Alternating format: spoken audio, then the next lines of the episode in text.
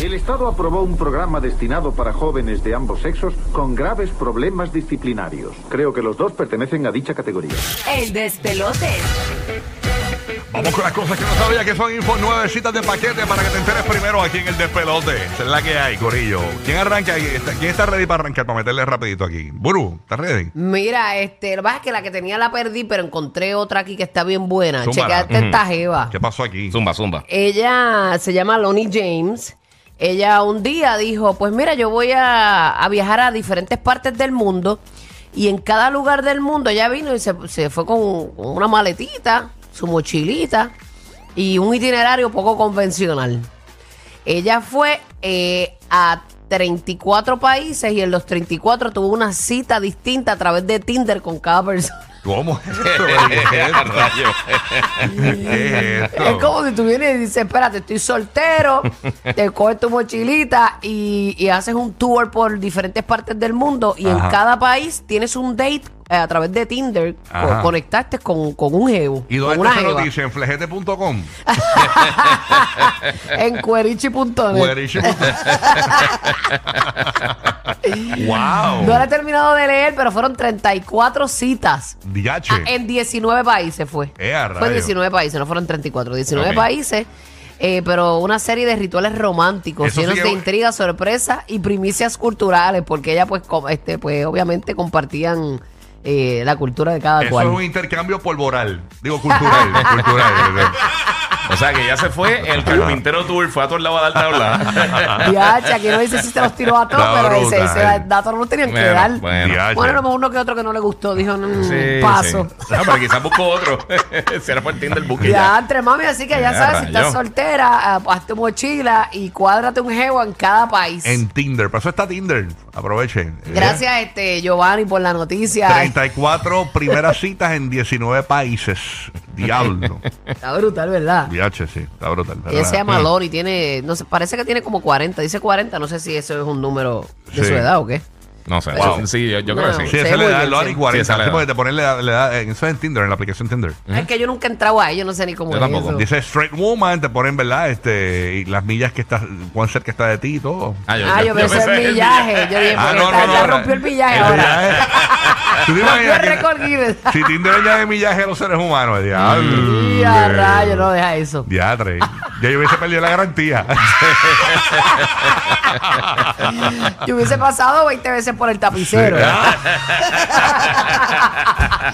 Y a rayo, quédate Ay, Dios, callado. pero qué bueno está eso. Mira, ¿Qué por no. aquí? Mira, este, tú sabes que recientemente salió la película nueva de John Wick, este, y Keanu Reeves ha sido siempre reconocido como una de estas personas bien nice, siempre hablan súper bien de él, que es bien humilde y todas esas cosas. Ah, sí. Pues mira, a la gente que, eh, el, el grupo del de, de los Stuntman, él le regaló unos Rolex a cada uno. eh, básicamente dándole las gracias eh, por, por, nah, por, por- por los cantazos y todas esas cosas. Pero Sí. otra cosa bien cool también que hizo eh, fue, fue que le dio una camisa a, a cada uno de los que bregaron una secuencia que es la película. Parece que hay como 35 stunt people. Este, y les puso en la camisa cuántas veces ellos murieron en, en la película.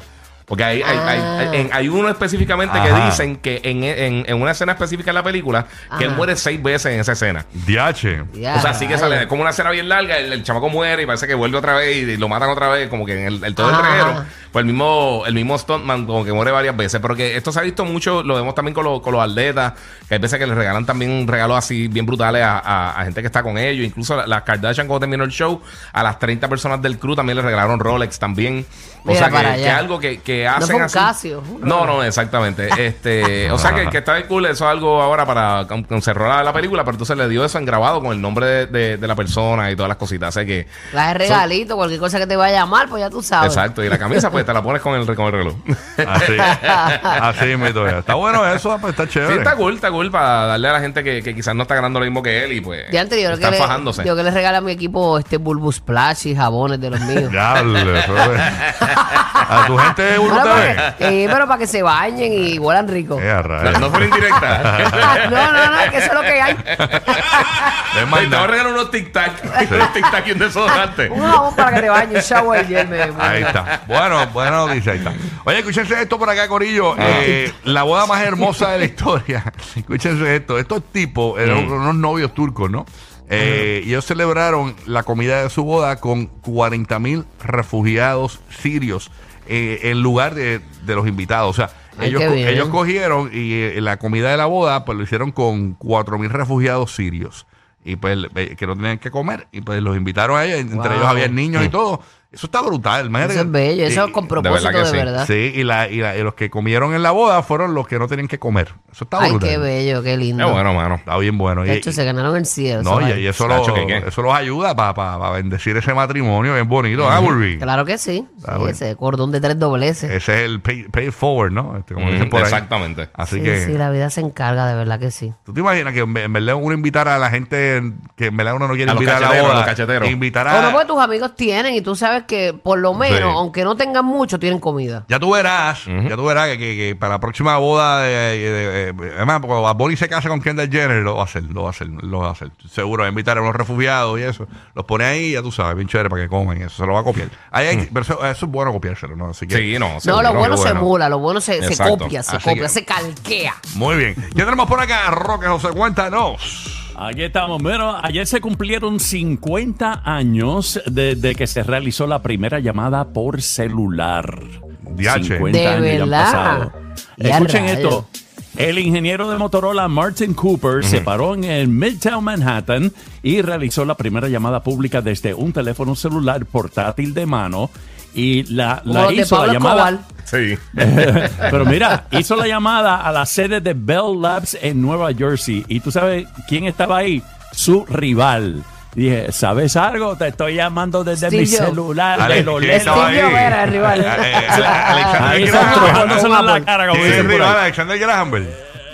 No, se llama Ah. Bell Labs, o sea, Steve el laboratorio Bell. ¿Ese? Y entonces, die- ok, este- el teléfono no salió hasta 10 años después. Se lanzó al mercado el primer Wow. teléfono portátil, costó casi 4 mil dólares y pesó más de 2 libras. El Motorola Dynatac 8000X, como se le llamó, proporcionó a los usuarios 35 minutos de tiempo de conversación dentro de un área de cobertura limitada. Ah, ya, entre. Motorola. Y te iba Las a decir primeras eso. palabras eran hello, ¿me escucha? Hello, ¿me escucha? ¡Tanto es sucio! ¡Mira! Pero yo te iba a decir que definitivamente en esa conversación en algún momento dijo, ¿a que no sabes de dónde te estoy llamando? Era donde obligado. estoy. Diache, está sí. brutal. Pero yo me acuerdo de esos primeros celulares que eran como unos bloques, eran pesados, Sí, eran sí, grandes.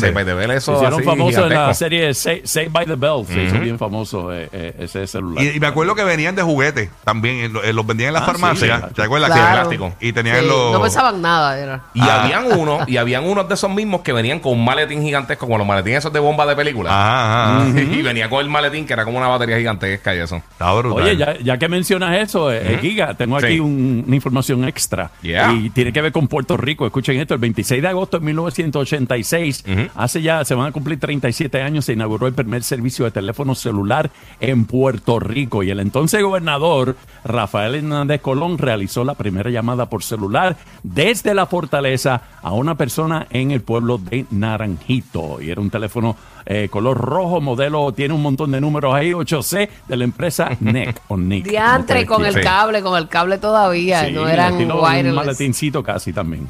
Diache, mano. Como el mundo cambió con Ya esto de los el- celulares. Para que tú veas. De verdad que era tan chévere antes no tener celular.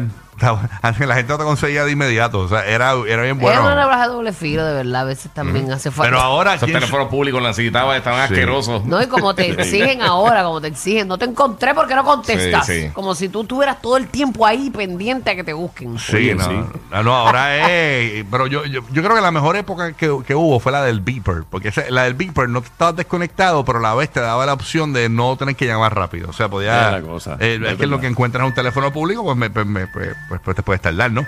Este. Pero ¿sabes una cosa? Yo no tengo ninguna alerta puesta. Ajá. Yo nunca tengo el, el- el teléfono sonando. Si yo no chequeo el celular, yo no sé si alguien me llamó, yo no sé si me Sí, llegó pero un cuando uno tiene hijos y eso, no hay Yo, yo tengo manera. lo sé, lo tengo en la Apple Watch, eh, pero, pero es, es pero complicado. todo. Por ejemplo, WhatsApp yo no tengo alerta, Instagram yo no tengo alerta. Yo no tengo ninguna alerta. Tú nunca vas a escuchar mi celular. Nunca. Ok. A menos de que sea la alarma para despertarme. Sí, pero hay, hay- nunca hay a gente, escuchar. por ejemplo, doctores, hay, este, hay gente que tiene profesiones. puede estar desconectado, que no puede sí. estar desconectado Sí. nunca, es lo es malo, porque es malo y bueno a la vez, tú sabes. Pero la No, realidad- porque ahora te exigen este, que no te encuentran. Antes era, pues si te encontraban, era un milagro. Sí. No, pero yo se digo a todo el mundo. Yo sigue, yo eventualmente te contesto.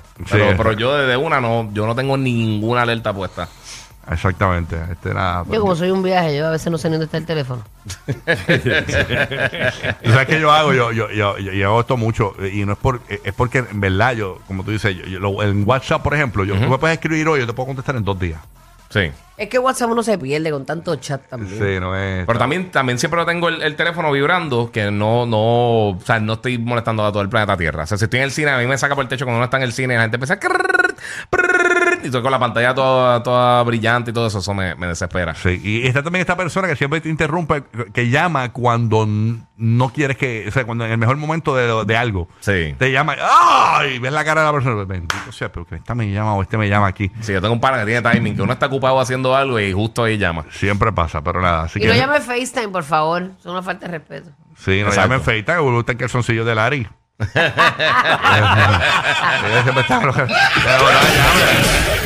Bajas la velocidad para estar más tiempo riendo. Lo sabemos. Rocky, Burbu y Giga, el despelote.